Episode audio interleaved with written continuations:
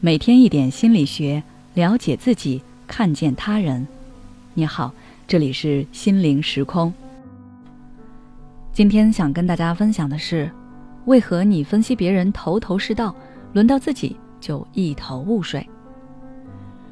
相信大家在生活中或多或少都有过这样的体验，就是当别人来向你寻求问题解决办法的时候。你都能够仔仔细细、逻辑十足地帮助对方捋清楚事情的前因后果，一针见血地找到问题的关键，然后再给出最好的建议，帮助对方去做解决。然而，当自己遇到同样事情的时候，你却像是被层层迷雾遮住了双眼，看不清事情的本质，找不到关键点，脑子里一团乱麻，越思考心越乱，整个人都被坏情绪笼罩。根本不知道该怎么办。比如，你闺蜜初次恋爱的时候，即便你没有谈过恋爱，却能化身情圣，手把手的教她如何和异性聊天。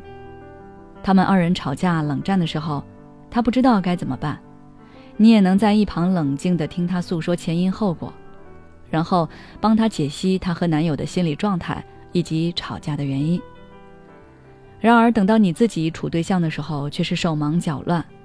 对方邀请你出去看电影，你都要斟酌好一会儿，该怎么回复才能显得你既不轻浮又委婉得体。结果琢磨了半天也没个所以然，最后还是用闺蜜教你的话术去回答。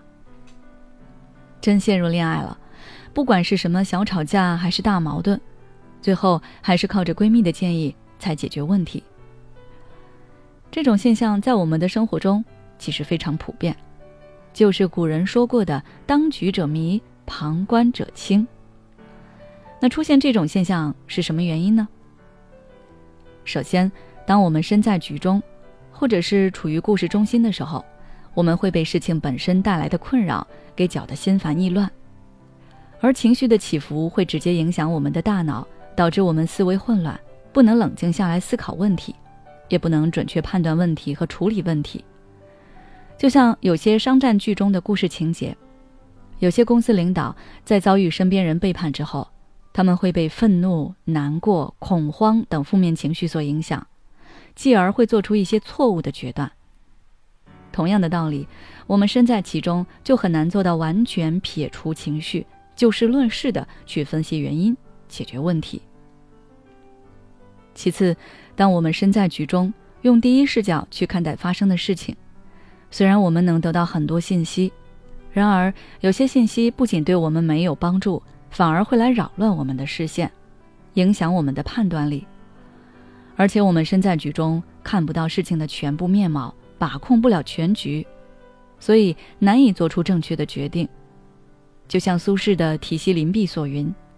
不识庐山真面目，只缘身在此山中。而当我们身为旁观者的时候，就没有这些困扰。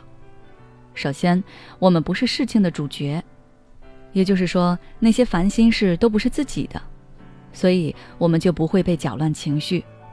因此，我们可以做到客观理性的分析。比如说，邻居向你吐槽自己爱人劈腿，你的内心不会有太大起伏。最多就感叹一句“世风日下”，为邻居感到可惜，然后给邻居一些建议。而如果是你的爱人劈腿，你肯定会非常愤怒或者难过，甚至会颓废一段时间，根本没有心力去想这个时候自己该怎么去做。其次，因为我们身为局外人，所以能够用第三人称的视角去分析事件本身。而处于第三视角的我们，能够筛选掉一些没用的信息，并且能够发现一些局中人忽略的关键。所以，相比局中人的第一视角来说，第三人称视角才是更好的观察视角。因此，这个原理被普遍运用于赛事中。比如，很多选手在场上比赛的时候，教练在下面观察分析，找到对手的破绽，从而想出破解之法。把控整个局势。所以，当我们以后遇到自己暂时想不明白的问题时，不如从事情本身中脱离出来，用第三人称的视角去分析事情本身，或许能够得到意想不到的结果。好了，今天的分享就到这里。